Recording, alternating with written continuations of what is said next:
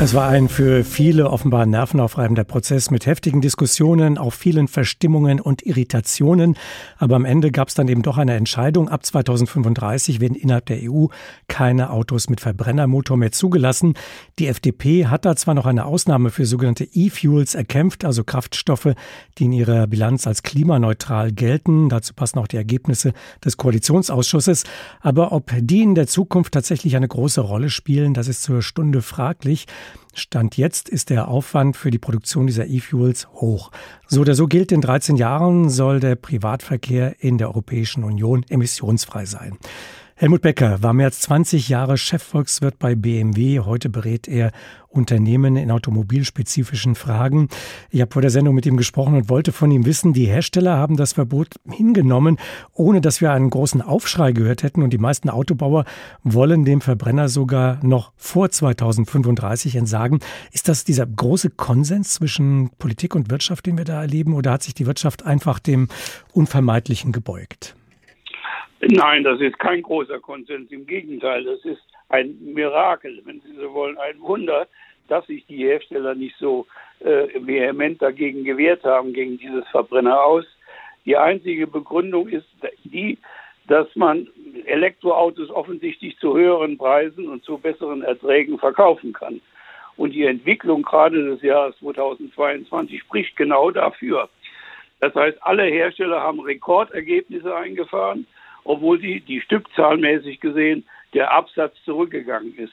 Was mich wundert, ist, dass die deutschen Gewerkschaften, denn die sind eigentlich betroffen, die Arbeitsplätze sind betroffen, dass die sich in der Vergangenheit nicht stärker gegen dieses Verbrenner ausgewehrt haben. Wenn wir mal davon ausgehen, dass das Verbot genau so kommt, wie es jetzt gerade auf den Weg gebracht worden ist, was bedeutet denn diese Entscheidung für die deutsche Autoindustrie?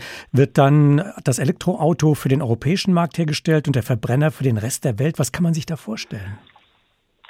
Also die Entscheidung, so wie sie jetzt gefunden worden ist, ist ja ein Kompromiss. Denn das Verbrenner aus für sich genommen gilt ja nicht mehr, sondern wir haben ja eine Möglichkeit, dass sie mit äh, synthetischem Treibstoff, also mit sogenannten E-Fuels, dass sie weiter Verbrennermotoren betreiben können, die dann ab 2035 eben nur noch äh, singulär zugelassen sind. Das heißt, es gibt Verbrennermotoren, neue ab 35, aber die müssen nur speziell mit diesem Treibstoff gefahren werden können. Nicht mehr mit fossilen Treibstoffen, Benzin und Diesel. Also dieses Schlupfloch, wenn man so will, gilt nach wie vor. Und der Markt wird jetzt meines Erachtens nach entscheiden, der Kunde, was er in Zukunft fahren will.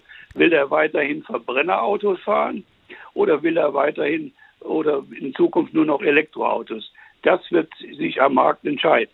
Glauben Sie daran, dass es bei den E-Fuels in den nächsten zwölf Jahren große Entwicklungssprünge geben wird, was die Motorentechnik angeht, aber auch die Produktion der E-Fuels selbst, dass sie den Verbrenner tatsächlich retten können und zwar nicht nur aus nostalgischen Gründen, etwa einen Porsche 911 oder ähnliches? Also über die E-Fuels herrscht die größte Unwissenheit und die größte, wenn man so will, Verbreitung von Unwahrheiten in den, in den deutschen Medien. Und ich bin dankbar, dass man hier jetzt heute Gelegenheit hat, das mal richtig zu stellen. E-Fuels dienen und können in Zukunft auch in alten Verbrennermotoren angewendet werden. Das heißt, wir hätten, wenn wir heute genügend E-Fuels hätten, hätten wir auf einen, einen Schlag die Chance, die gesamte Flotte in Deutschland umweltfreundlich zu betreiben. So, das ist die eine Geschichte. Die andere Geschichte ist, wir haben im Moment noch nicht E-Fuels und die Produktion von E-Fuels ist im Gang. Man braucht dazu Sonne und Wasser. So, und daraus wird irgendwann, kommt E-Fuel raus. Das ist etwas ineffizienter, etwas teurer nach unserer Betriebswirtschaft hier in Deutschland, aber nicht nach der Betriebswirtschaft in Saudi-Arabien, Katar oder sowas, wo das ganze Zeug, wo vor allen Dingen die Sonnenenergie gratis zu haben ist und die ganze Umwandlung in E-Fuels also billig zu haben ist. Mit anderen Worten, wir werden eine erhebliche Zunahme an E-Fuels in den nächsten Jahren haben. Und wir haben den Vorteil, es sind nicht nur neue Motoren, die dann ausschließlich mit E-Fuel betrieben werden, sondern eben auch die gesamte alte Flotte. Und die deutschen Hersteller sind pfiffig genug, ab 2035 auch nur Motoren auf den Markt zu bringen, die ausschließlich mit E-Fuels betrieben werden können. Das ist keine technische Kunst, das schaffen die, kein Problem. Wenn wir darauf schauen, dass der Elektroautomarkt gerade am Wachsen ist, dass das gerade der Fokus ist der Autoindustrie und auch der Politik und eben nicht die E-Fuels, sind die deutschen Hersteller da abgehängt verglichen mit chinesischen und amerikanischen Herstellern? Welche Chancen hätten die Europäer da noch und die Deutschen?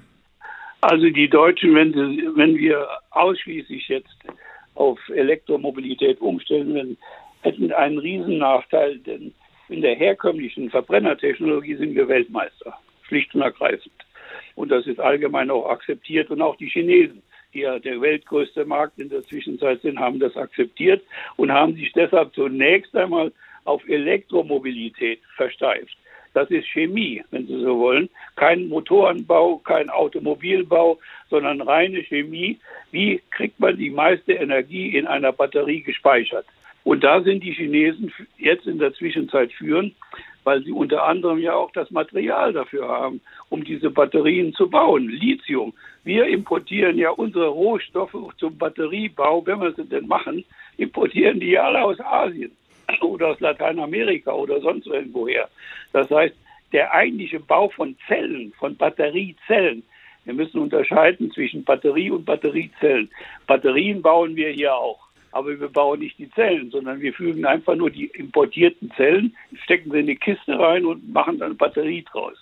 Das heißt, wir werden abhängig dann in Zukunft von dieser Technologie. Wir geben unsere Weltmeistertechnik, die geben wir ab, wie in der Bibel für ein Linsengericht und handeln uns dafür Elektromobilität ein, die im Endeffekt, so wie wir sie betreiben, auch nicht umweltfreundlicher ist, sondern sogar umweltschädlicher.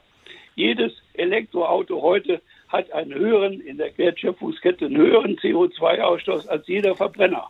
Das wird nirgendwo erzählt. Das wird totgeschwiegen und infolgedessen ist das für mich ist das Kasperle-Theater, was wir hier in Deutschland aufführen bezüglich dieser äh, Mobilität.